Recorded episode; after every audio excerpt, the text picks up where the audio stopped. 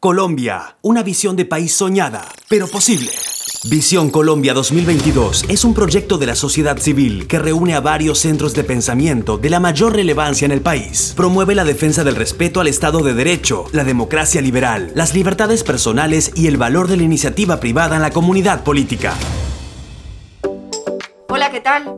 Gracias nuevamente por estar con nosotros en este podcast de Visión Colombia, Pensando en Colombia donde reunimos a los mejores columnistas de este país para hablar sobre la actualidad, sobre lo que está pasando en el país, cuáles son las perspectivas. Siempre es importante saber de dónde venimos para saber a dónde vamos y cuáles son esas proyecciones. Hoy quiero dar la bienvenida a Carlos Enrique Moreno, columnista maravilloso, eh, pues yo podría decir que todo un doctor en muchos temas, Carlos Enrique, de verdad. Es un placer poder estar charlando con usted, qué rico. Ana María, el gusto es mío poder estar contigo y con todos los oyentes de este podcast y poder hablar sobre el tema de hoy, que es glifosato y cómo bloquear al Estado. Bueno, adelante con su columna. La columna se llama Glifosato y cómo bloquear al Estado. La decisión de la Sala de Revisión de la Corte Constitucional componencia de la doctora Cristina Pardo, por sus implicaciones en territorios controlados por narcotráfico, prácticamente elimina la posibilidad de fumigar con glifosato. Hay que repasar las decisiones y los responsables que nos han llevado a que esta actividad se haya convertido en un verdadero problema de seguridad nacional que está teniendo miles de víctimas, corrupción, reclutamiento de niños, asesinato de líderes sociales y fuerza pública, control del territorio subrayado por grupos armados, algunos con una pseudo disculpa ideológica. Lo primero es rechazar la afirmación de algunos sectores afines en el sentido de que la lucha había fracasado y que por eso se requiere legalizarlas. Falso con mayúsculas. En el 2013, la Agencia de las Naciones Unidas UNODC mostraba que estamos en 47.790 hectáreas. A ese ritmo, y de haber existido voluntad política, en menos de tres o cuatro años habríamos prácticamente erradicado esos cultivos. Pero el 2 de diciembre del 2013, las FARC hacen sus 10 propuestas mínimas para pactar lo concerniente a las drogas ilícitas, dentro de las cuales le dan las siguientes órdenes al gobierno. Quinto, suspensión inmediata de las aspersiones aéreas con glifosato y reparación integral de sus víctimas. ¿Y saben qué? Santos, en su camino a la paz y a su premio Nobel, obedeció. En efecto, su diligente ministro de Salud, Alejandro Gaviria, presenta un informe en el que, desconociendo centenares de estudios en contrario, plantea que el cancerígeno, el, el glifosato, es potencialmente cancerígeno. Y al siguiente mes, en mayo del 2015, en el Consejo Nacional de Estupefacientes, prohíbe la aspersión. Nada vale considerar que el riesgo de cáncer, la frecuencia y grado de exposición al tóxico son variables fundamentales y que en la aspersión aérea se aplican menos de 15 litros por hectárea de año versus procesar una hectárea por año de coca que requiere, esa no asperjada requiere para procesar más de 3.000 litros de una sopa tóxica que tiene cemento, gasolina, ácido sulfúrico, clorhídrico, permanganato, entre otros que vierten en los ríos. En septiembre del 2015 se suspende la aspersión aérea y en adelante no solamente suspenden la aspersión, sino que desmontaron los grupos de erradicación que pasaron de 100 a 23 en junio del 18. Se generaron territorios vedados a la fuerza pública como el Catatumbo, paro agrario del 2013. Se generaron incentivos económicos, el programa PENIS, que promovieron nuevas siembras, entre otras. Resultado, se multiplicó por más de cinco veces la producción de coca. El presidente Duque no solo encontró el mar de coca, sino que la institucionalidad que combatía este crimen estaba prácticamente desmontada. Sin embargo, en la sentencia T-236, a pesar de su muy difícil implementación, la Corte planteaba seis condiciones para reanudar la aspersión. El gobierno estaba camino a asperjar cumpliendo los requerimientos en otras, entre otras, de no asperjar en poblaciones, ni en cuerpos de agua, ni en resguardos y parques nacionales, centrándose solo en los grandes cultivos industriales alejados. Pero llega sentencia de una sala de la Corte, tumban el plan de manejo ambiental y exigen una consulta previa en territorios con narcocontrol. Unos narcos totalmente fortalecidos evidentemente imposibilitarán consultas previas. Y la misma Corte declara vulneración masiva de la seguridad de las FARC, la cual es resultado de las condiciones que ella misma con sus decisiones ha ayudado a crear. Eh, a ver, Carlos Enrique, la lucha contra las drogas falló. No, la lucha como, no. como han venido repitiéndole una y otra vez y otra vez, y esa narrativa está quedando instaurada. No, Ana María. Y voy a ser tajante en eso. La lucha se venía ganando. Estábamos ya en un número de hectáreas supremamente bajo que con un par de años más, dos o tres, hubieran terminado completamente con los cultivos. La lucha contra las drogas no falló. El gobierno de Santos la hizo fallar y la hizo fallar con sus decisiones de prohibir la fumigación con una falsa argumentación sin tener en cuenta el impacto que no asperjar tiene sobre el territorio. Es que asperjar son solamente 15 litros por hectárea de año del glifosato. Mientras que no asperjar, cada hectárea que se deja, ya hay cultivos que tienen más de 10 años, los del catatumbo, esos producen por año necesitan alrededor de 3.000 litros de gasolina, ácido clorhídrico, ácido sulfúrico, cemento, y ese procesamiento de la coca lo hacen al lado de los ríos. Entonces, contaminan los ríos. Eso no lo tuvo en cuenta la Corte. Entonces, Santos desmontó eso, desmontó los grupos de erradicación, montó un programa PENIS que incentivaba los cultivos. Entonces, Santos lo que hizo fue no solamente cumplirle a las FARC, sino generar todo un entorno que facilitó que se multiplicara por más de cinco veces el cultivo. Realmente estamos como en seis o siete veces lo que había en ese momento. Ahora, Carlos Enrique, se habla de dos cosas eh, también claves. Temas medioambientales y temas de salud, un riesgo para la salud pública. Pero pues investigando un poco y tratando de meterme adentro del tema del glifosato, eh, tenemos la idea de que el glifosato únicamente está utilizado para la aspersión aérea contra los cultivos de cocas. y esto no es cierto. El glifosato se utiliza de diversas maneras dentro de la agricultura en nuestro país. Vean, el glifosato se utiliza para todo, empezando que para cultivar coca. Cuando yo estuve en, la presidencia, me tocó visitar cultivos ilícitos. Y los, los cocaleros, ellos mismos, asperjan con glifosato alrededor de la mata de coca para que no le dé maleza. Se utiliza para papa, para café, se utiliza para yuca, se utiliza para prácticamente todos los cultivos en Colombia y en el mundo. O sea, es un cultivo, es un tema, un herbicida ampliamente utilizado. En prácticamente todo el mundo se utiliza. Y, y, entonces se, se, se, prohíbe la aspersión con unas delicadezas ambientales infinitas. Y de salud pública, que la gota, autoriza. Que la gota no tenga más de tal tamaño, que la deriva, que no caiga en cuerpos de aguas, que no caiga en ninguna cosa. Entonces nos vamos hasta la última exquisitez en cómo aplicar el glifosato y se aplica en todas partes. En todas partes se aplica. Y lo otro es que el tema de cancerígeno. Vean, Ana María, yo soy un sobreviviente de cáncer. Yo tuve cáncer de colon y cáncer de pulmón. Y cuando uno le da esa cosa, pues se pone uno a leer sobre el tema. Y uno de los temas centrales es la frecuencia también de la exposición que uno pueda tener a un tema sobre eso. Tema del cigarrillo. Yo creo que nadie duda que el cigarrillo produce cáncer. Pero yo te quiero preguntar, si tú fumas una vez al año, ¿te da cáncer? No. No te da No, cáncer. no, no, no, no, las, pues, las probabilidades son nulas, que no, no hay. Es como que dijeran entonces, vea señora, acaba de fumar, ya le va a dar cáncer. Eso no, eso no pasa así. El, el glifosato es lo mismo. El tema de la frecuencia es fundamental. Estamos hablando de una vez por año de asperjar, máximo dos veces por año, donde no haya comunidades, donde no haya cuerpos de agua, que no sean resguardos indígenas, que no sean parques nacionales.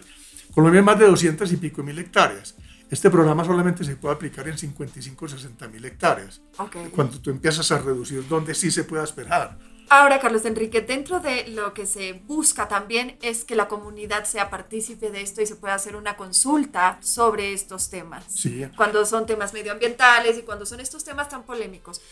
Pero ¿cómo hacer en zonas en donde justamente el narcotráfico es quien tiene el control y el ciudadano o la, el- la persona que vive dentro de esa comunidad sabe que no puede, que esté en riesgo su vida el momento en que Ana. él diga algo contrario a lo que dicen los líderes narcotraficantes. Ana, como dice el refrán, para muestra un botón. El asesinato de líderes sociales, ¿no es cierto? Es cada vez que alguna persona, un maravilloso de esos líderes de la comunidad, levanta la cabeza y se pone en contra de eso, estos traquetos se lo bajan, ¿no es cierto? El 90% o más de los asesinatos de líderes sociales son cometidos o por las FARC, o por el ELN, o por el cartel del Golfo, o por los caparros, o por todo eso. Entonces, perdón un momentico. Hacer una consulta previa en una comunidad donde está controlada por el narcotráfico, ¿no es cierto? La comunidad, el control es un control en todo. Por- e- es un control con el tendero que vende los insumos, ¿no es cierto? Porque ese tendero le fía al, al cocalero, al campesino. Entonces, ahí hay un control social, hay un control financiero, hay un control del transporte, hay un control muchas veces de la misma fuerza pública, donde le dicen al señor, si tú tienes un teniente en un momento determinado, por allá en una comunidad lejana con dos o tres policías adicionales y no más, y vas a hacer un retén, ¿qué retén puedes hacer cuando tienes una mano de traquetos con fusiles y con todo eso amenazándote? ¿Cómo puedes hacer una consulta previa en una zona que está controlada? No, no no. lo puedes hacer. Lo- los, los resultados no son verídicos, no son veraces. No. lo que estamos teniendo ahí. Justamente con lo que estamos un poco hablando, quiero compartirle la columna de Juan Manuel Charri. Él habla de estado de cosas inconstitucional, baja implementación del acuerdo final en seguridad de los firmantes. La Corte Constitucional, en comunicado del 27 de enero de este año, informó haber proferido sentencia SU 02022 en varios procesos acumulados, en la cual declara el estado de cosas consti- inconstitucionales por el bajo nivel de cumplimiento en la implementación del componente de garantías de seguridad a favor de la población signataria del acuerdo final de paz, sus familias y quienes integran el partido político comunes. Confirma varias decisiones de protección a la vida e integridad de los solicitantes. Ordena en la Unidad Nacional de Protección revalúa el riesgo que enfrentan los firmantes del acuerdo y, de ser necesario, proporciona esquemas con los nuevos escoltas. También ordena al Gobierno Nacional adoptar las medidas para cumplir las garantías de seguridad previstas en el acuerdo, iniciar los trámites para la asignación presupuestal suficiente, dar cumplimiento al Plan Estratégico de Seguridad y Protección, priorizar los municipios más afectados por la violencia, impulsar el sistema integral de seguridad con la aprobación del CSIBI. Sencillo. Exactamente. Además, da órdenes al Ministerio del Interior, la Alta Consejería para la Estabilización y a la Agencia de la Reincorporación para que adopte medidas y coordinen entre los PDETS, Los que PDET. son, ajá, que son, y los programas de sustitución del desarrollo alternativo. Curiosamente, ordena a las autoridades utilizar un lenguaje asertivo y respetuoso que no refuerce imaginarios sociales de estigmatización y odio. De otro lado, imparte órdenes a la Procuraduría para divulgar las obligaciones del Estado y a la Defensoría para que informe sobre alertas tempranas relativas a exmiembros de la FARC. Exhorta al Congreso para que desarrolle contenidos del acuerdo final relativos a la seguridad. La decisión tuvo cuatro salvamentos de voto. Uno que sostiene que la figura del Estado de cosas inconstitucionales no está prevista en el ordenamiento jurídico y por lo tanto no debió declararse. Otros dos magistrados consideraron que no se acreditaron los supuestos jurisprudenciales para tal declaratoria.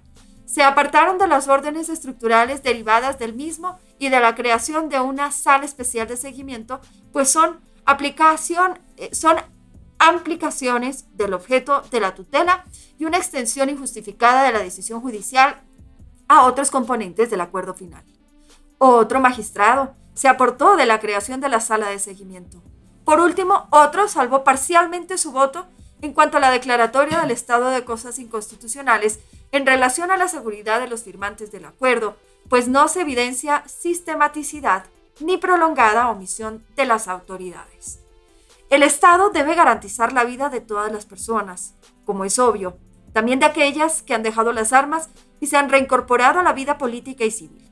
Sin embargo, la decisión de la Corte es criticable por varios aspectos. La mala práctica de informar las decisiones judiciales por comunicados sin que exista el texto íntegro de las sentencias y sus salvamentos de voto. La figura de estado de cosas inconstitucionales, como bien señalan los salvamentos de voto, no existe en el ordenamiento jurídico. Es una forma de convertir en general los defectos particulares de la tutela y en este caso no se demostraron los supuestos jurisprudenciales para la declaración. Más grave aún, se utilizó la tutela como procedimiento de control de acuerdo final, no solo en temas de seguridad de los excombatientes, sino en otros aspectos de creación de órganos, cumplimiento de decretos y coordinación de programas, llegando al extremo de ordenar a las autoridades un lenguaje sin estigmas ni odios. La acción de tutela no es la vía para dar órdenes generales, asignaciones presupuestales y cumplimiento de componentes orgánicos de un acuerdo del gobierno con la insurgencia. Se equivoca la Corte Constitucional, como ha ocurrido en otras decisiones en el pasado, relativas a 16 circunscripciones electorales y el periodo de la Comisión de la Verdad al extralimitar sus funciones en aras del cumplimiento del acuerdo final. ¿Qué decir del incumplimiento? A las víctimas de parte de las FARC de la entrega de bienes, de las rutas de narcotráfico, de las mal llamadas disidencias que atentan contra los derechos de tantas personas y amenazan de estabilidad institucional, que no merecen pronunciamiento judicial, ni mucho menos aplicación de figuras jurisprudenciales excepcionales. Magistral. Ese es un resumen magistral que subraya un poco de cosas que están pasando en Colombia que son eh, completamente ilógicas. Primero, no hay una ponderación, no la he visto en la Corte, del, incumplimiento de las FARC. O sea, todo se centra en el Estado colombiano. Cada vez que eh, eh, hay, hay un exceso de, de, rigor y, falta de ponderación, cada vez que hay una situación de estas. cada vez que las FARC comete un crimen, crimen. Entonces lo inmediato es condenar al Estado colombiano porque no, no por, por omisión. Entonces, aquí la Corte, yo interpreto que empieza a usurpar funciones del Ejecutivo, del Legislativo, y esto, lógicamente está ejerciendo sus funciones judiciales. Eh, en el caso de las FARC, las FARC se han burlado, y lo digo con mayúsculas, Arial 64, ¿no es cierto?, de las víctimas, porque no han entregado más del 5% de lo que prometieron de la plata. No han entregado prácticamente nada de la plata. Entonces su único tema es que se desmovilizaron. Se desmovilizaron, tenemos más de 600, 6.000 o 7.000 en este momento en armas. Entonces es mentira lo de desmovilizar que entregamos toda la plata, mentira, no he entregado el 5%. Y Entregaron unas escobas. Entregaron unas escobas y, y, exprimidores de limón. Y lo otro que, que me parece una burla con las víctimas, es que aquí tenemos más de 9 millones de víctimas en Colombia. Y estos señores se están burlando. En las presentaciones que hacen en la corte, quizás, quizás, quizás, todo ese tema en, en la, en la JEP. Entonces no han contribuido a la reparación, no han contribuido a la verdad, no han contribuido a la justicia y la Corte solamente se enfoca en el Estado colombiano, en un tema completamente subjetivo. vaya uno, mire lo que ha hecho el Estado colombiano, que prorrogó todos estos incentivos que tenían todos estos señores reinsertados, que me parece muy bien que lo hubieran hecho, entre otras cosas. Les han cumplido con viviendas, con proyectos productivos y todo eso. Eso no lo tiene suficientemente en cuenta la Corte. El tema de los PEDET. El tema de los PEDET no lo implementó Santos. Santos no hizo prácticamente nada en eso. Eso lo ha hecho todo este gobierno. Hay más de 1.500 o 1.600 proyectos y las implementaciones creo que van en 9 o 10 billones de pesos. Eso no lo tiene en cuenta la Corte. Entonces, el tema de la protección. Creo que los índices de mortalidad, ¿no es cierto?, que son lamentables, no hay duda de ninguna clase, pero creo que no son mayores que el promedio del pueblo colombiano. Y estos señores tienen un esquema de protección supremamente grande. ¿Y quién los están matando? Pues los mismos traquetos y los mismos LNs y FARC y todos ellos, los que no se desmovilizaron.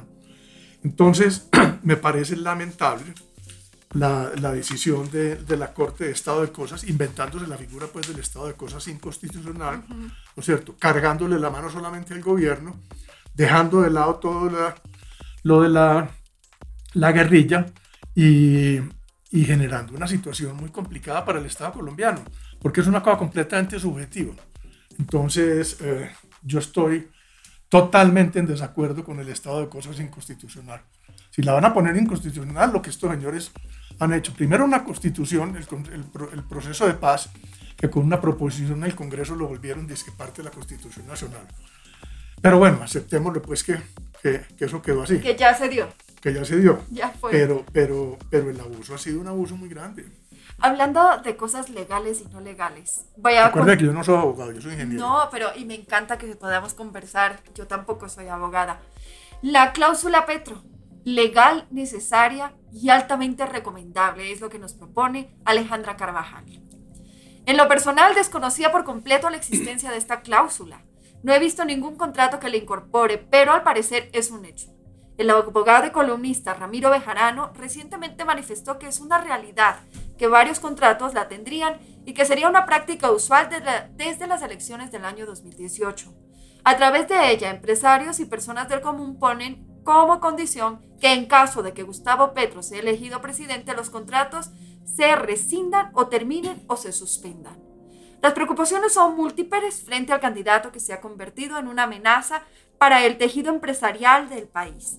Ecopetrol, empresa emblemática y patrimonio de los colombianos, ha disminuido notablemente su valor por cuenta de las declaraciones de Petro desde que expresó en agosto del año 2021 que acabaría con la exploración de petróleo. Los bonos nacionales han perdido un 9.9% y los bonos en dólares han caído un 10%. Invertir en el país por cuenta de este tipo de propuestas no resulta rentable para absolutamente nadie. Las partes son libres de definir los términos y condiciones de cualquier acuerdo, siempre y cuando éste no sea contrario a la ley. La cláusula Petro es legítima, toda vez que el Código Civil contempla la existencia de obligaciones condicionales en sus artículos 1530 a 1533. Esta no versa sobre un hecho prohibido para las leyes o es opuesta a las buenas costumbres o el orden público. Únicamente busca seguridad jurídica para los contratantes, lo cual es fundamental para cualquier negocio. Atenta contra las buenas costumbres pregonar mentiras y embelecerse incautos con tal de ganar la presidencia a toda costa. Atenta contra las buenas costumbres el decir que se lucha contra la corrupción cuando al mismo tiempo se abren las puertas a políticos que a lo largo de su carrera han robado y desfalcado al Estado colombiano, ampones de trayectoria larga y reconocida atenta contra las buenas costumbres, guardar fajos de millones de pesos en bolsas plásticas y que la persona que entregó esos dineros esté prófuga de la justicia en un paraíso fiscal sin dar mayores explicaciones del hecho. Entonces, no nos vengan a hablar de buenas costumbres y de pureza. Al paso que vamos, le estarán abriendo un expediente a Petro en el Vaticano para declararlo beato. Ya debe tener la aureola guardada en bolsa plástica. Tampoco se observa que en la cláusula Petro exista un constreñimiento al elector, como lo afirma el abogado Bejarano. Las partes son libres al pactar un contrato, pues acuerdan de manera voluntaria sus términos. Si alguno considera que incurre en alguna irregularidad, tiene plena libertad para no suscribirlo.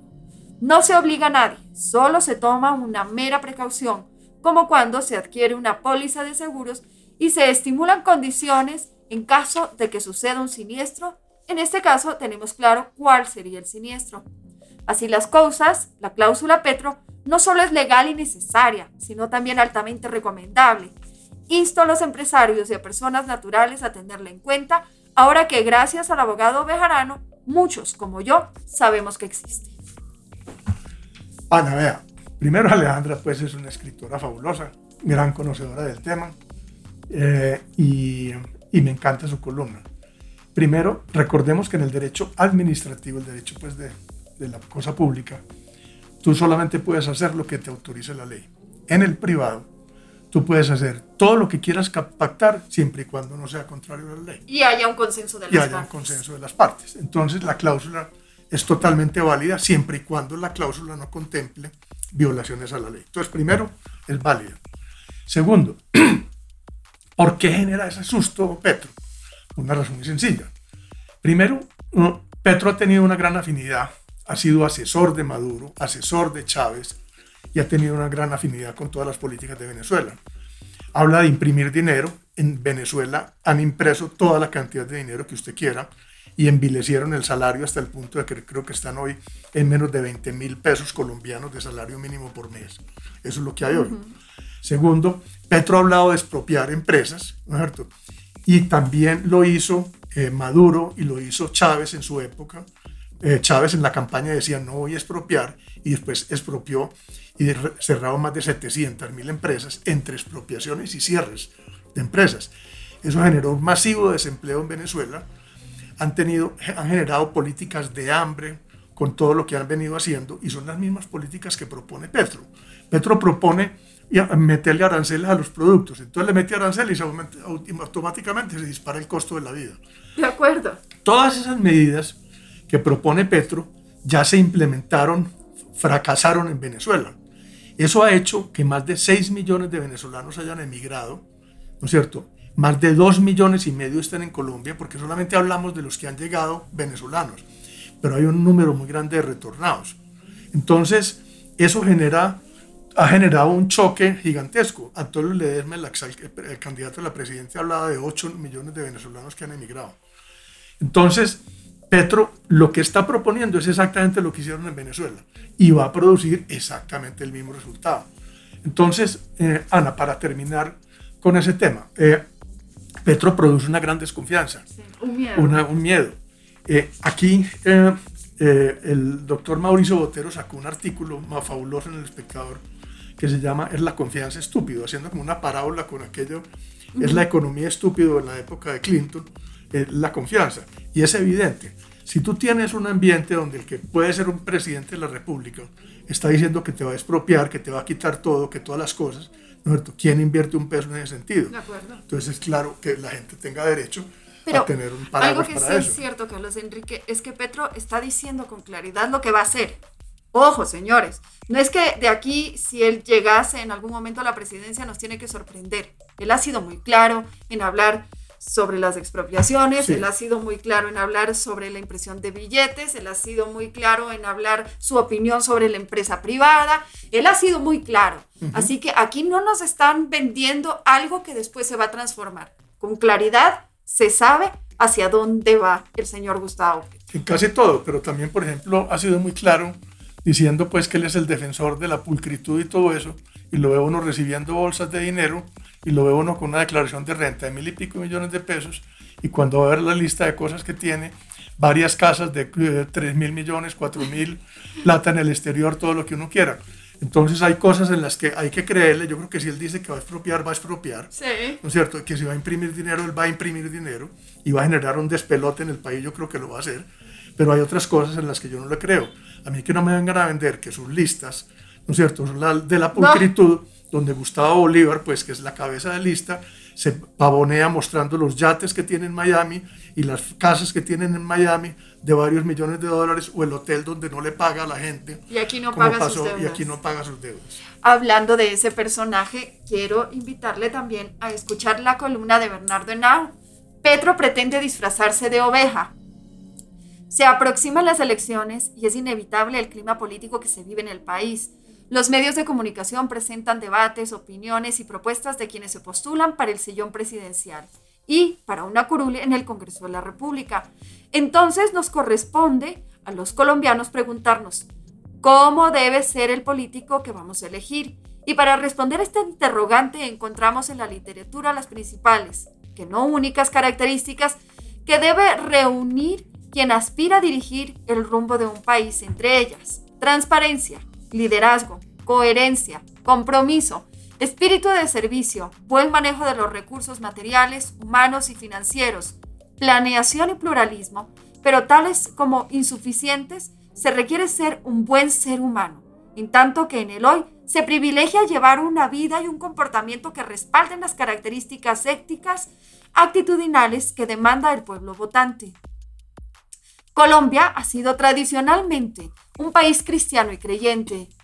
Estructuró su identidad y su cohesión social alrededor del catolicismo, constituyendo una población homogénea en relación con sus ideas, valores y estilo de vida, para lo cual el Papa representa a Cristo en la tierra supremo pastor de la Iglesia.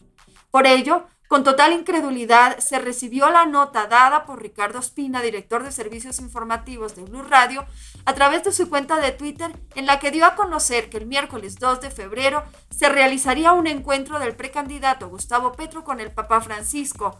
Pues recordamos que cuando entregó explicaciones para justificar su derrota en la campaña electoral del año 2018, señaló en entrevista a Diario El Espectador del 28 de junio, abro comillas, lo primero en lo que se tiene que desconfiar de un político es que empiece su discurso por Dios. Cuando un político empieza su discurso con el nombre de Dios es el peor político, pues está utilizando la religión para lo contrario. Seguidamente, Petro criticó el uso de la religión para ejercer la política, pues consideraba que es una forma de manipular, y abro comillas, manipular gente, manipular sus creencias en función de una cosa terrenas, que es el Estado, su poder y sus intereses en concreto, cierro comillas.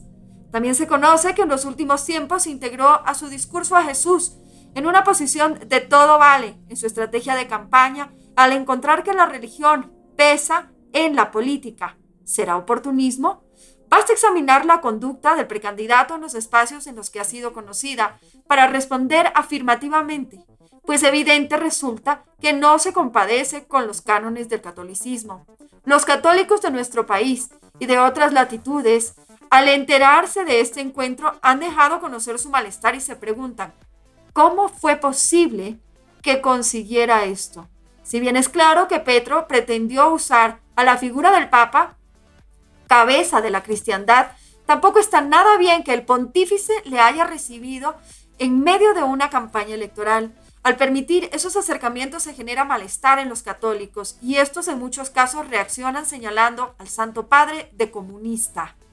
No lo creo, pero tampoco debería él motivar esta calificación.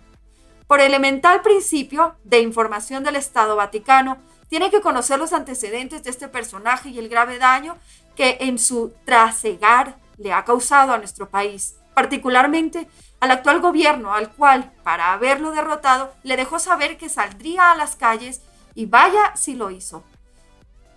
Por supuesto, es obvio que debería conocer que fue militante del grupo subversivo de 19 agrupación terrorista, que en una de sus nefastas acciones incendió el Palacio de Justicia en el año 1985. Los marxistas son ateos y esa ideología milita al candidato mencionado.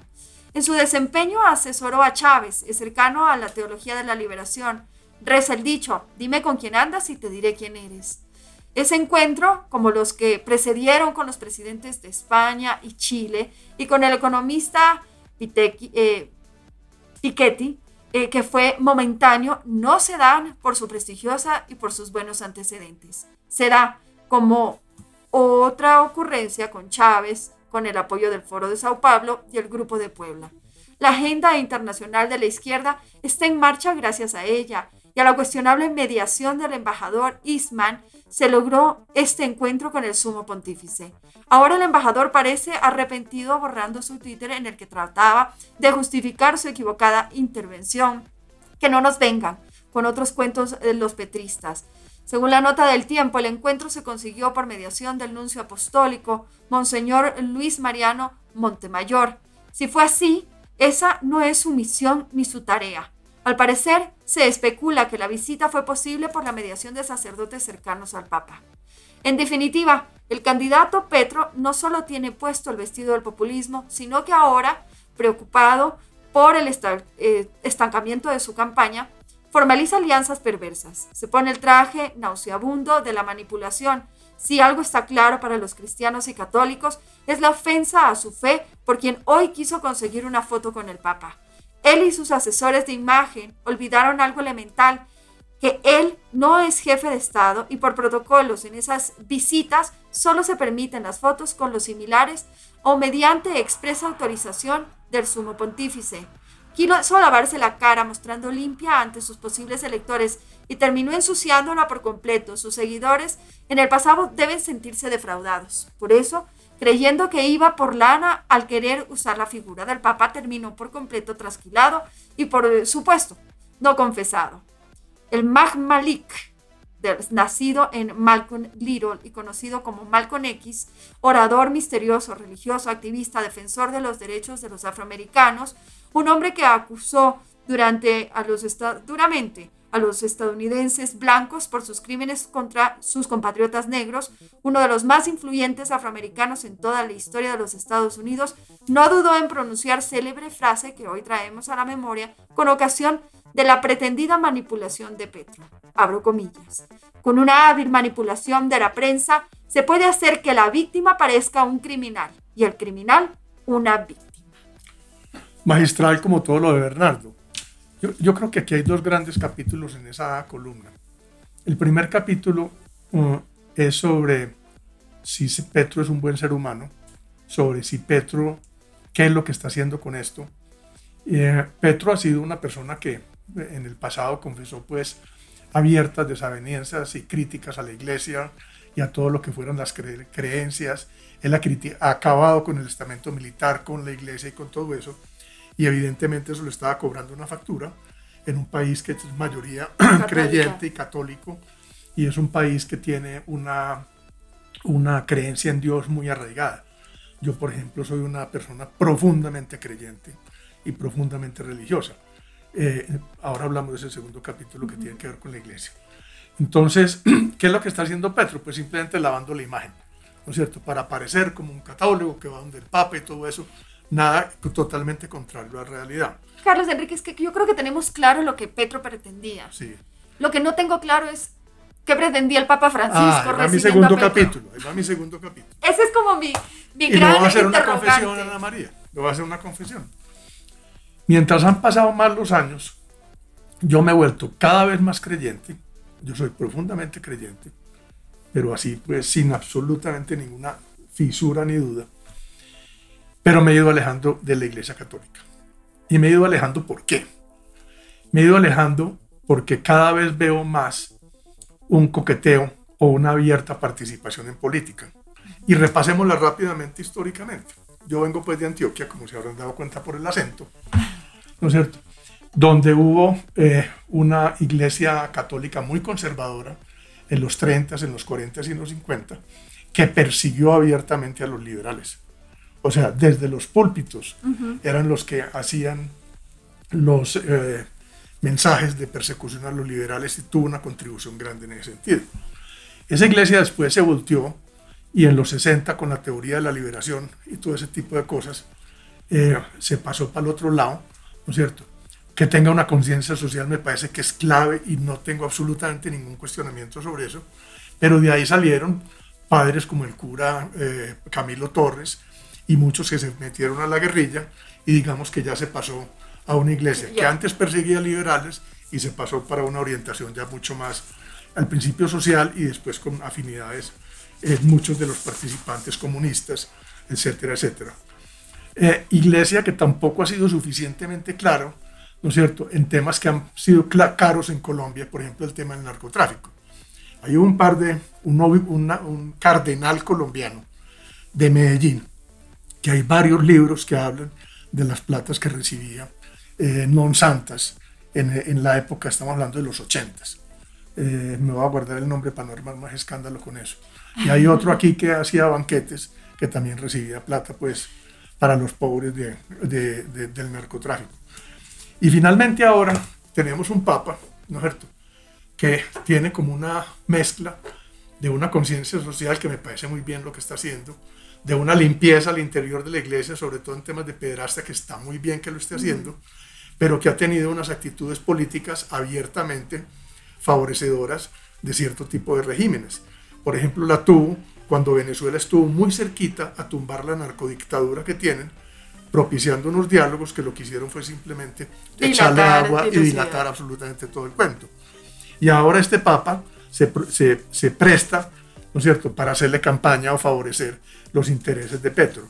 Entonces, eh, en la medida que la iglesia se siga metiendo cada vez más con una abierta participación en política, los que somos profundamente creyentes y profundamente cristianos, yo creo que cada vez nos vamos a volver más creyentes y más cristianos, más cercanos a Dios, ¿no es cierto? Y menos a la iglesia. Pero con respecto a muchos de los curas de la iglesia, aclarando que hay unos maravillosos, por supuesto. como todas las instituciones, ¿no es cierto?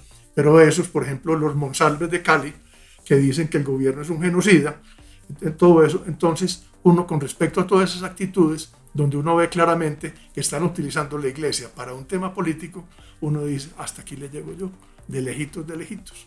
Entonces, con dolor en el alma de hueso. ¿Y cuáles son las consecuencias de eso? Pregunte a las iglesias cristianas que están dedicadas al tema de la fe y que van disparadas y están creciendo. Y si dijéramos en el lenguaje empresarial, ganando participación de mercado a grandes velocidades, a diferencia de lo que está pasando con el catolicismo, porque la gente no es boba mujer. Así es. Carlos Enrique, se me acaba el tiempo, pero de verdad, gracias como siempre, un disfrute poder tener una conversación, una reflexión con usted de estos temas de actualidad que los tratamos de resumir aquí en Pensando en Colombia. Gracias también a ustedes que nos escuchan, que nos acompañan. Nos vemos eh, con estas eh, columnas de opinión todos los domingos. Aquí está un breve resumen con los mejores columnistas. Que tengan un buen día. Gracias.